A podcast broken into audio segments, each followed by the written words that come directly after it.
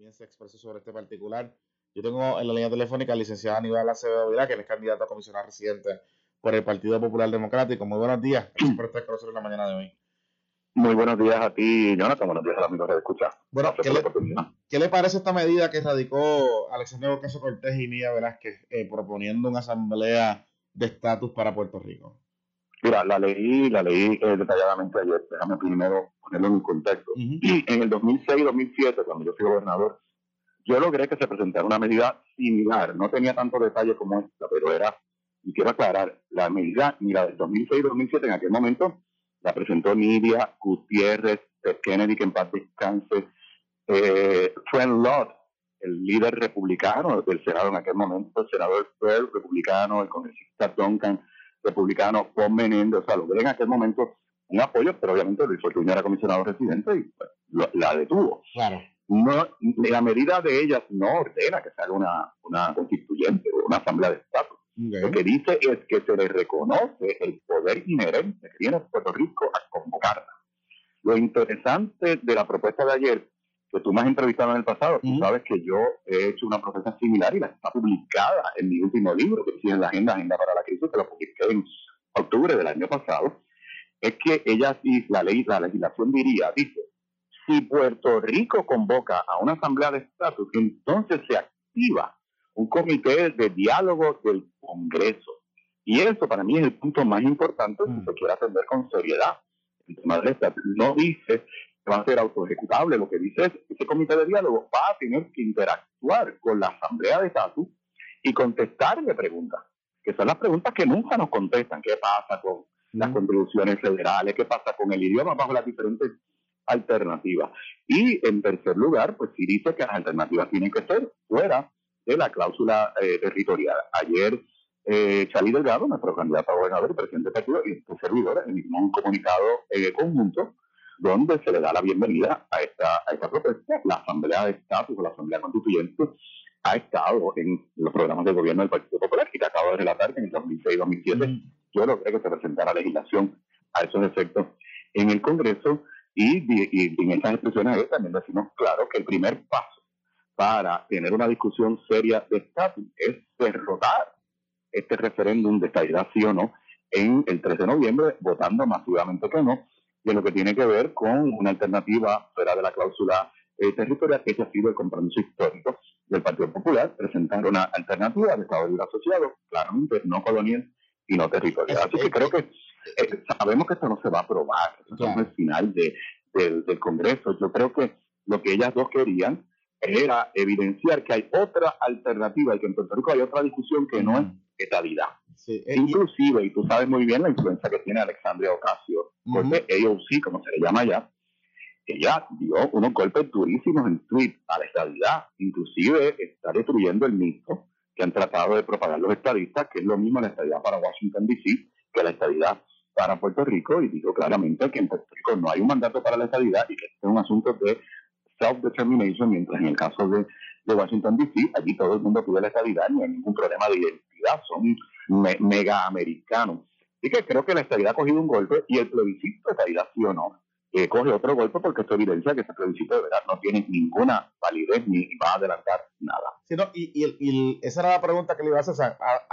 de lo que usted me está explicando, el tema de la asamblea no es extraño para Washington, para el Congreso digamos. No, ya, ya, eh, luego repito, cuando yo fui gobernador, logramos presentar esa medida. Tristemente, Luis Fortuño era el comisionado residente y pues logró que detenerla, pero tenía eh, eh oficiadores poderosos. de Kennedy, eh, Yabo Menéndez era senador, estaba Kennedy, Bob Menéndez, Trent Lord, eh, Richard, creo que el primer nombre es Richard, no recuerdo, el senador Bird, estos dos ya Trent Lord y Bird, pero ah, es un tema que yo creo que le llegó la hora de comenzar a discutirse con seriedad, tanto aquí como en Estados Unidos, y es un paso en la dirección correcta la presentación de esta, de medida por, por estas dos senadoras. Y en el caso de Nida Velázquez, todo el mundo sabe que se ha convertido en la verdadera voz de Puerto Rico en Washington y es una de las personas más allegadas a Nancy Pelosi, la presidenta de la Cámara. Y en, en enero Nancy Pelosi va a seguir siendo la presidenta de la Cámara porque los demócratas van a mantener la mayoría en la, en la Cámara de Representantes. En ese sentido, estas alegaciones que han hecho particularmente miembros del PNP o, personas que, que quieren la estadía para Puerto Rico, de que esta asamblea es decidir el tema del estatus en cuartos oscuros y limitar la participación de las personas. Eh, ¿Qué es lo que propone en ese sentido? ¿O el proyecto habla de eso? Eh, no, mira, primero que nada, tengo que decirle, yo obviamente quiero respetar el, proceso de recuperación de, la comisionada residente José González, que cuando me enteré que había dado positivo eh, al COVID, además de unas expresiones en Twitter, le escribí a su teléfono celular y yo tenemos nuestros teléfonos celulares. En el pasado siempre hemos tenido excelente comunicación y la realidad es que yo le tengo aprecio en el plano personal a Jennifer, igual Piti, que tuvieron juntas en la, en la Cámara de Representantes, pero respetando su, su recuperación, que es lo que es más importante en este momento, ella hizo unas expresiones ayer en contra de eh, Nidia y Alexandria que casi, casi las insulta. Sin embargo, se le olvidó decir porque se quedó de que ellas no validaban el plebiscito de estabilización, ¿no? pero se le olvidó a Jennifer que su jefe político, Donald Trump, invalidó a través del Departamento de Justicia de Donald Trump, invalidó el plebiscito. Mira, una asamblea de estatus, todo lo contrario, es más inclusiva. Los delegados los escoge el pueblo de Puerto Rico y van a representar las diferentes corrientes. Igual que en la constituyente del 52, aunque son de objetivos diferentes. Estaba Ferré, estaba Muñoz y estaba Ferré en la constituyente del 52. Aquí habrían delegado los que decida el pueblo que van a representar las diferentes corrientes. Y como yo interpreto lo que ellos están diciendo, acuérdense que ellos no legislan la constituyente. Ellas dicen, si ustedes la legislan, y ustedes, pues, son, eso es lo que haríamos nosotros acá en el lado de, Estados Unidos. Yo interpreto que en esa constituyente se establecería esa comunicación con este comité de diálogo del Congreso y pues la constituyente tendríamos trabajo de contestarle a Puerto Rico las preguntas que nunca hemos podido contestar. Oye, de verdad, ¿qué pasa con nuestro sistema contributivo bajo la estabilidad? De verdad, ¿qué pasa con el idioma? Está Estados Unidos, le preguntaremos al comité, ¿ustedes están dispuestos a que en el Estado de Puerto Rico los tribunales sean en español? ¿Sí o no? Díganos. Lo mismo con un Estado libre asociado no colonial territorial, lo mismo con la independencia. Oye, ¿qué pasa con la ciudadanía americana y Puerto Rico fuera independiente. Todas esas son contestaciones que el Congreso nunca le ha querido dar al pueblo de Puerto Rico y, yo creo que la intención de ella, y así está en mi libro, en mi propuesta en el libro que han es decir que el Congreso se va a obligar a darnos lo que el pueblo de Puerto Rico pida. Mira, eso no va a pasar. Lo, que, lo menos, a lo que no se debería negar el Congreso es a dialogar mm. con Puerto Rico. Y yo creo que eso es lo que ellas buscan con este proyecto, que vuelvo y te repito, eh, es muy consistente con lo que le propuse en octubre del año pasado y que está publicado en mi libro, Crisis en la Agenda y Agenda, Agenda para la Crisis. Eh, creo que todos los sectores políticos en Puerto Rico, menos el PNP, le han dado la bienvenida a, esta, iniciativa. Le, iba a preguntar, ¿usted cabildió para esta medida, para esta, para esta erradicación de este proyecto, o lo cogió de sorpresa? Mira, yo lo que te puedo decir es que, sabes, yo tengo muy buena comunicación con, con Lidia Velázquez mm. y eh, de los temas de Puerto Rico, no de todos, pero ella, yo converso con ella a través del tiempo y yo sabía que ella estaba trabajando un tema, una, una legislación de asamblea de estatus, como le quisieran llamar, no conocía los detalles, ella conoce mi sentir, mi pensar, porque ha leído las cosas que yo he escrito, pero si yo sabía que estaba trabajando una medida de este tipo, los detalles los vine a conocer ayer en la mañana, que su oficina sí me hizo llegar en el mismo momento que se estaba haciendo eh, público mm. la realización del proyecto, permitieron pues, el, el, proyecto.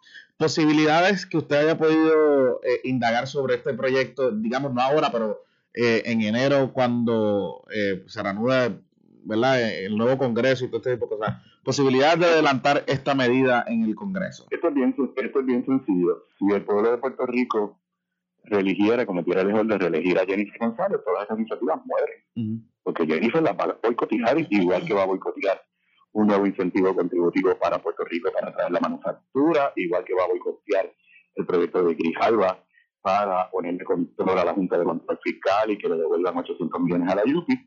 Si yo salgo electo comisionado residente y Charlie Delgado sale electo gobernador, pues vamos a comenzar a eh, un diálogo con estas dos congresistas y con otros congresistas para adelantar un proceso serio eh, cómo podría ser este o una modificación de lo que ya han presentado. Pero en gran medida depende de eso. Si, si, si queremos más de lo mismo en Washington, que no ha producido nada ni para los estadistas, porque Jennifer González prometió hace cuatro años la estadidad en este cuatrenio. y no ha logrado ni tan siquiera una vista pública de sus cuatro proyectos de estabilidad. en cuanto al tema del estatus, Jennifer González, para los estadistas, logró menos que Fortuño y que Pierluisi, porque ellos dos lograron que en el floor de la Cámara se aprobara un proyecto. Después no pasó nada. Ella no ha logrado ni una vista pública de ninguno de sus proyectos. Si, si el país quiere más de lo mismo, pues obviamente la opción es la comisionada residente, que ha sido inefectiva en este tema y en muchísimos otros temas. Si el país quiere considerar otras vías, otras alternativas, pues sí, yo le pido que me den su apoyo y lo estaríamos de verdad eh, discutiendo con mayor, con mayor seriedad. Y en ese sentido, ¿cuál sería la definición que el Partido Popular estaría eh, empujando eh, o defendiendo en estas alternativas? Porque siempre hay como, de momento sale todo, salen los Hernández Mayores por allá con unas definiciones, sale Luis Balbino con otras cosas, sale por allá otra cosa. de momento se forma esta discusión de lo que va a ser o no va a ser el Estado Libre Asociado. ¿Cuál entonces sería la definición que llevaría a esta discusión? Charlie ha dicho que va a establecer un grupo de trabajo de no funcionarios electos, pero conocedores de este tema, para que trabaje eh, unas alternativas de futuro para el Estado Libre Asociado. Y precisamente yo creo que un poco eh, consistente con esta legislación para que cuando llegue el momento de que Estados Unidos diga, ok, vamos a hablar de este tema, pues el Partido Popular esté listo con una, con una propuesta. Pero igual que con la estabilidad, igual que con la independencia, igual que con un Estado libre asociado no colonial y no territorial, el Congreso va a tener que contestarnos unas cosas, Jonathan. Nosotros estamos en igualdad de condiciones. Nosotros podemos decir que este ELA fuera de la cláusula territorial de esa forma. Se convoca a la constituyente y este comité de diálogo le va a decir a los estadistas si de verdad la estabilidad puede ser con español en las escuelas, con español en los tribunales, con español en la legislatura.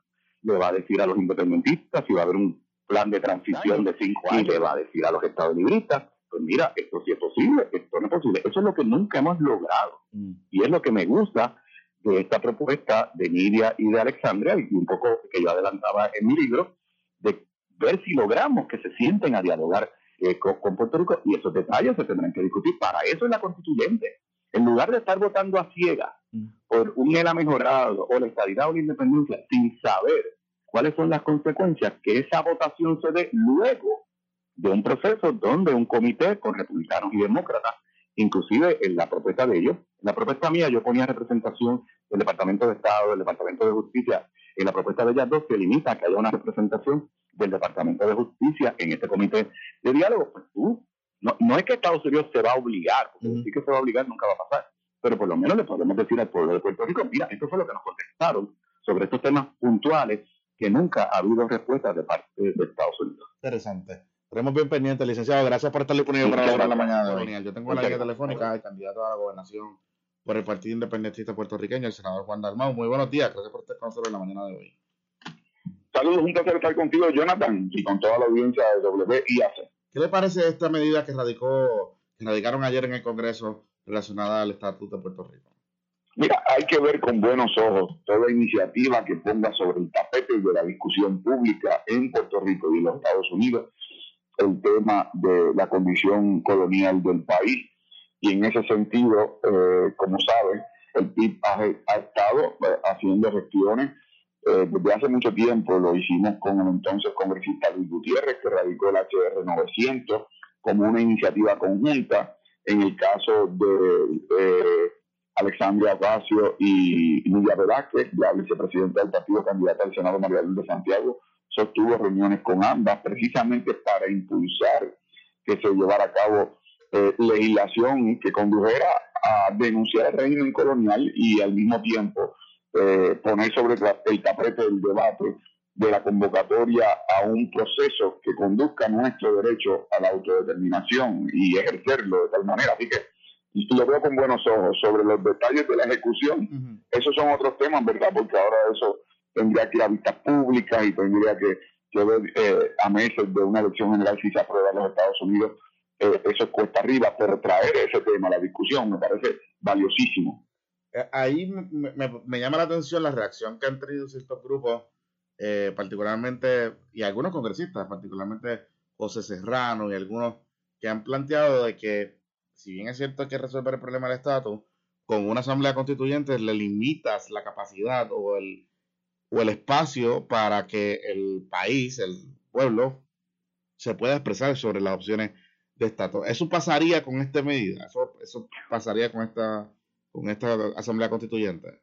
Bueno, te puedo hablar específicamente de, lo que yo presenté en el Senado de Puerto Rico y de mi en la Cámara y que había presentado María Luisa Santiago el cuatrienio pasado. Nuestra propuesta de asamblea de estatus eh, es una eh, que está dirigida a que los puertorriqueños eligen unos delegados por medio de quienes representan opciones descolonizadoras o por lo menos no territoriales ni coloniales con respecto al estatus de Puerto Rico. El próximo paso es que esa, eh, esas delegaciones se reúnen en comisiones sobre sus respectivas fórmulas, las definen y van en conjunto a, presionar, a crear las condiciones para que el Congreso de los Estados Unidos tenga que, expresarse sobre viabilidad, responsabilidades y consecuencias. Luego de que eso ocurra, el pueblo de Puerto Rico tiene una segunda oportunidad de votar sobre opciones informadas o opciones reales, ¿verdad? Con respecto a lo que es el ejercicio de la autodeterminación la idea de que una asamblea de Estado, una asamblea en Puerto Oscuro es absolutamente falsa. Y, la mejor muestra es que, por ejemplo, en el caso del plebiscito que propone el PNP, es un plebiscito que excluye opciones definidas, como las reconoce el derecho internacional, eh, y en una sola votación. En una asamblea de Estado estarían incluidas todas las opciones que eh, eh, reconoce el derecho internacional, pero al mismo tiempo el pueblo vota en varias instancias con respecto a esas opciones o las opciones que son viables, porque recuerda, Jonathan, que aquí se olvida, eh, es que hay una gente bendito que, que, en el caso de, de la anexión creen que el rabo mueve al perro. La realidad es que hay unos elementos que tienen que ver con mutua determinación. La anexión como opción, eh, si fuera verdad, eh, una de las opciones, requiere que los Estados Unidos se exprese y el, el, gobierno de los Estados Unidos, si desea eso, como una fórmula eh, de, definir el estatus político de Puerto Rico. Representaría a Puerto Rico a un país latinoamericano y caribeño, territorialmente separado de los Estados Unidos, con más poder político que 27 estados, pero que sería el estado más pobre independiente de los Estados Unidos. ¿Te puedes imaginar cómo, cómo es de recibir en los Estados Unidos tanto así que en tiempo reciente el delegado del presidente de los Estados Unidos ha dicho que eh, el gobierno estadounidense está enfocado en que Puerto Rico se llama autosuficiente y tanto en los informes de Casablanca de George Bush hijo como de Bill, eh, con perdón, como de Barack Obama y luego con eh, lo, que ha ocurrido en esta administración, las tres ramas constitucionales han, reconocido que Puerto Rico es un territorio sujeto a los poderes plenarios del Congreso y la anexión no es un proyecto político viable para el gobierno estadounidense. Así que hay que obligar al que se ha negado a hablar, que es el Congreso de los Estados Unidos, que tiene el poder político sobre Puerto Rico, a que tenga que hablar sobre viabilidad. Y una vez salgan de la mesa las falsas opciones en el tema de la, de la libre asociación, cuáles son las condiciones de esa asociación. En el caso de la independencia, el derecho internacional eh, lo reconoce como un derecho inalienable de los pueblos, es decir, un derecho natural máximo con respecto a ese, ese reclamo, pero si hay que negociar las condiciones de la transición ordenada y civil a lo que sería un proceso de soberanía nacional plena Así que estas cosas se tienen que discutir con quienes al final del camino tenemos que ejercer. En el caso de dos de las opciones, la anexión o la asociación, una mutua determinación y en el caso de la independencia, que es un derecho inalienable, por lo menos las condiciones de la transición.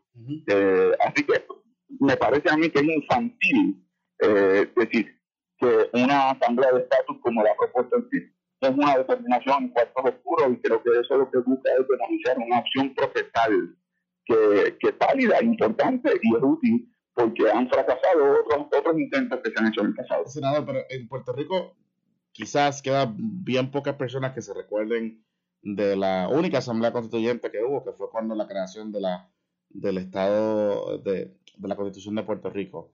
Eh, eh, cuando se habla de asamblea constituyente, para muchos, o asamblea de Estado en este caso, eh, es un tema muy extraño, muy, digamos, que está como esotérico, ¿no? Para muchos. Eh, ¿Cómo se convence un país que en vez de, que está acostumbrado a votar en plebiscitos eh, sobre estatus, en vez de votar en un plebiscito, pues vamos a, utilizar este otro mecanismo para atender el sistema, el, el problema eterno del estatus en Puerto Rico? Bueno, mira, primero orientando al país. En Puerto Rico nunca ha habido una asamblea constituyente, porque eh, jurídicamente hablando, las asambleas constituyentes mm. son para constituir, es decir, establecer una constitución en los Estados Unidos.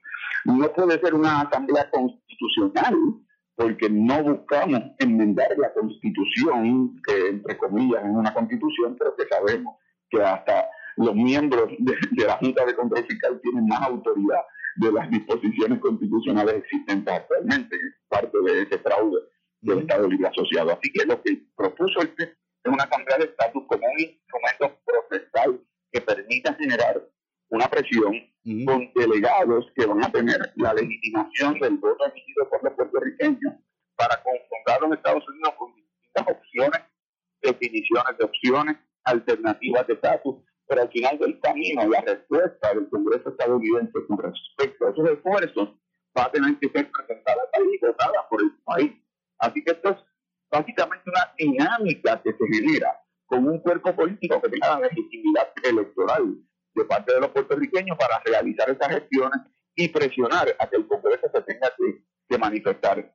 Recuerda que nosotros no invadimos a los Estados Unidos ni por Manhattan, ni por Florida, nosotros fuimos invadidos y desde entonces hemos estado sometidos a un régimen territorial, colonial, como se conoce en el derecho internacional, y el colonialismo está proscrito en el derecho internacional. Así que la, la urgencia de ejercer un derecho humano, que es un derecho de autodeterminación para que Puerto Rico alcance un sistema político democrático, tiene que ser a base de activar unos mecanismos y procesos que obligan a los Estados Unidos, que se les genere una crisis para que los cuerpos políticos atiendan el caso de Puerto Rico, lo examinen en todas sus dimensiones. Y ese ha sido el esfuerzo que ha estado haciendo el PIB eh, en Washington, tanto en reuniones con el Ejecutivo, como con reuniones con funcionarios del Ejecutivo, con funcionarios del Congreso de los Estados Unidos. Yo he participado, María del Luis Santiago, Hugo Rodríguez, Manuel Río de Llano, entre otros. Así que esto es un esfuerzo que continúa, pero me parece a mí que la iniciativa de Alexandre Ocasio y de Lidia Velázquez mm. pone sobre el tapete un tema que de otra manera no se estaría discutiendo porque si tú escuchas a los demás candidatos a la gobernación, piensan que el problema antidemocrático que sufre Puerto Rico de territorialidad y colonialismo es un tema para los bisnietos, eh, cuando realmente es un tema también urgente que está planteado en este, en este proceso electoral. Sí, no, y, al final del día, eh, las propuestas, ninguno tiene propuestas concretas sobre ese, sobre ese cómo atender ese tema, ¿no? y bueno, eh, eh, Pedro Pierluisi dejó de hablar de la estabilidad, ahora habla del concepto este eh, ambiguo de la igualdad. O sea, que si, que si mañana Pierluisi le dan el Medicare o, el Medicare completo, es no Sí, vamos, vamos a hacer colonia forever, sí. Por, por, eso, es colonia como un derecho a perpetuidad. Si le preguntas a Charlie Delgado, Charlie Delgado está incluso a la derecha de Muñoz Marín. Para él es que el estatus no está dicho, que la discusión de estatus no existe. Eh, cuando ven eh, los, los, nuevos movimientos incipientes, ¿verdad? Eh, pues, pues, también notas que, que, el tema del estatus es como si fuera un tema tabú. Yo creo que hay problemas urgentes que pueden atenderse en el país con respecto a un tema de gobierno para eso de gobierno, hay candidatos que me acompañan en este proceso electoral. Pero evadir la discusión de que el tema del régimen antidemocrático que vive Puerto Rico, de una junta de control fiscal que nos gobierna por encima de la voluntad de los puertorriqueños, que establece políticas fiscales, presupuestarias y gubernamentales. Me parece a mí que ignorar eso es un daño enorme a lo que debe ser un paso necesario que tiene que hacer el pueblo de Puerto Rico, que es ejercer un derecho a la autodeterminación y enfrentar el problema antidemocrático que vivimos de derechos humanos. Sí, a, mí, me llama la atención eh, el timing de esta medida. Eh, estamos ya al final del cuatrenio, ah, probablemente va a haber cambios en el Congreso. Eh, Nidia Velázquez, Alexandra Ocasio Cortés, ninguna de las dos tiene problemas para salir reelecta, ¿verdad? En su próxima elección, que no le toca ahora, pero le tocará eventualmente. Eh, ¿Por qué siempre es casi lo último del, del, ciclo o de, esta, de, las sesiones congresionales que el tema del estatus aparece por ahí?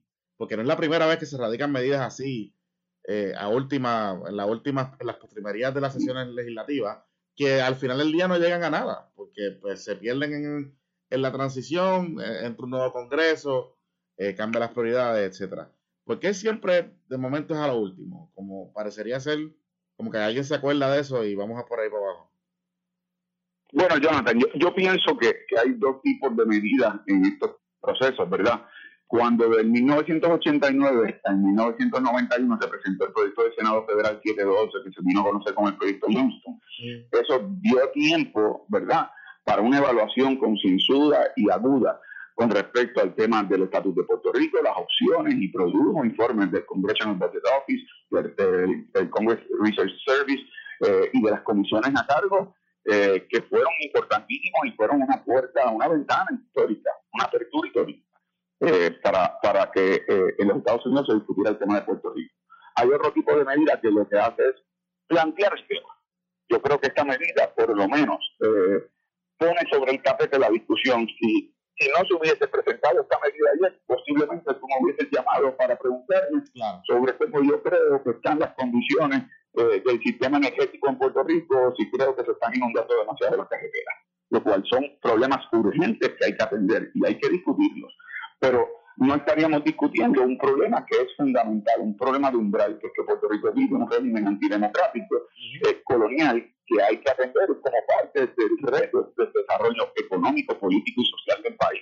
Así que estas medidas sí traen sobre el tapete la discusión pública estadounidense en el contexto de una campaña política. Joe Biden se va a tener que expresar, eh, Donald Trump se va a tener que expresar, otros políticos se van a tener que expresarse, pero aquí en Puerto Rico, donde el único candidato que aborda este tema eh, soy yo y el único partido que tiene una propuesta concreta es el Partido Independentista, los demás están evadiendo este tema. Ahora te da a ti la oportunidad, como informante, como, como, como reportero, como periodista, como informador al país, pues te da la oportunidad de preguntarle a los Charlie Delgado, a los Pedro y a los demás candidatos, pero ¿dónde está usted parado? ¿Dónde está su partido parado? Eh, y vas a ver que siempre, en el caso de ellos, habrá una moción de oposición de que el tema antidemocrático en Puerto Rico debe ser para que lo resuelvan los bisnietos. Y yo pienso que no, yo pienso que Puerto Rico es como un paciente moribundo. Hay que estabilizarlo y tiene problemas urgentes que hay que atender. Pero eso no significa que eh, atender esos problemas sea contradictorio mm. con iniciar un proceso de descolonización donde ejerzamos un derecho a la autodeterminación de reconocer el derecho internacional y en cuyo proceso yo y el partido político que represento tiene un proyecto de reclamo de soberanía nacional histórico que, nos da las herramientas para enfrentar esa crisis que tiene Puerto Rico. Ya para finalizar, ¿descubrió quién es el cantante que le intervino el Zoom el domingo pasado? ¿Ya sabe quién es? ¿Sabe quién es el yo no conocía a Faraón eh, y no se me va a olvidar. De lo puedo, se lo puedo garantizar. Eh, eh, para los que nos escuchan, lo que ocurrió fue que yo este fin de semana tuve una actividad por Zoom y, fue exitosa, fue muy buena, era con un grupo eh, nutrido de jóvenes, había como 400 de jóvenes, pero eh, eh, la realidad es que alguien entró a esa conversación y puso un video musical con una letra bastante explícita eh, que yo describí como música tropical, ¿qué más les puedo decir? pues tiene que, tiene que ponerse en contacto con Faraón, a ver, para que le haga el jingle de campaña, mira a ver. Es que habría que ponerle tanto beat que ah, no se escucharía la canción ni el jingle. gracias por estar libre para nosotros en la mañana de hoy. Buen día. Cuídate mucho, Jonathan, un abrazo. Amigos, el senador Juan Dalmao del Partido Independiente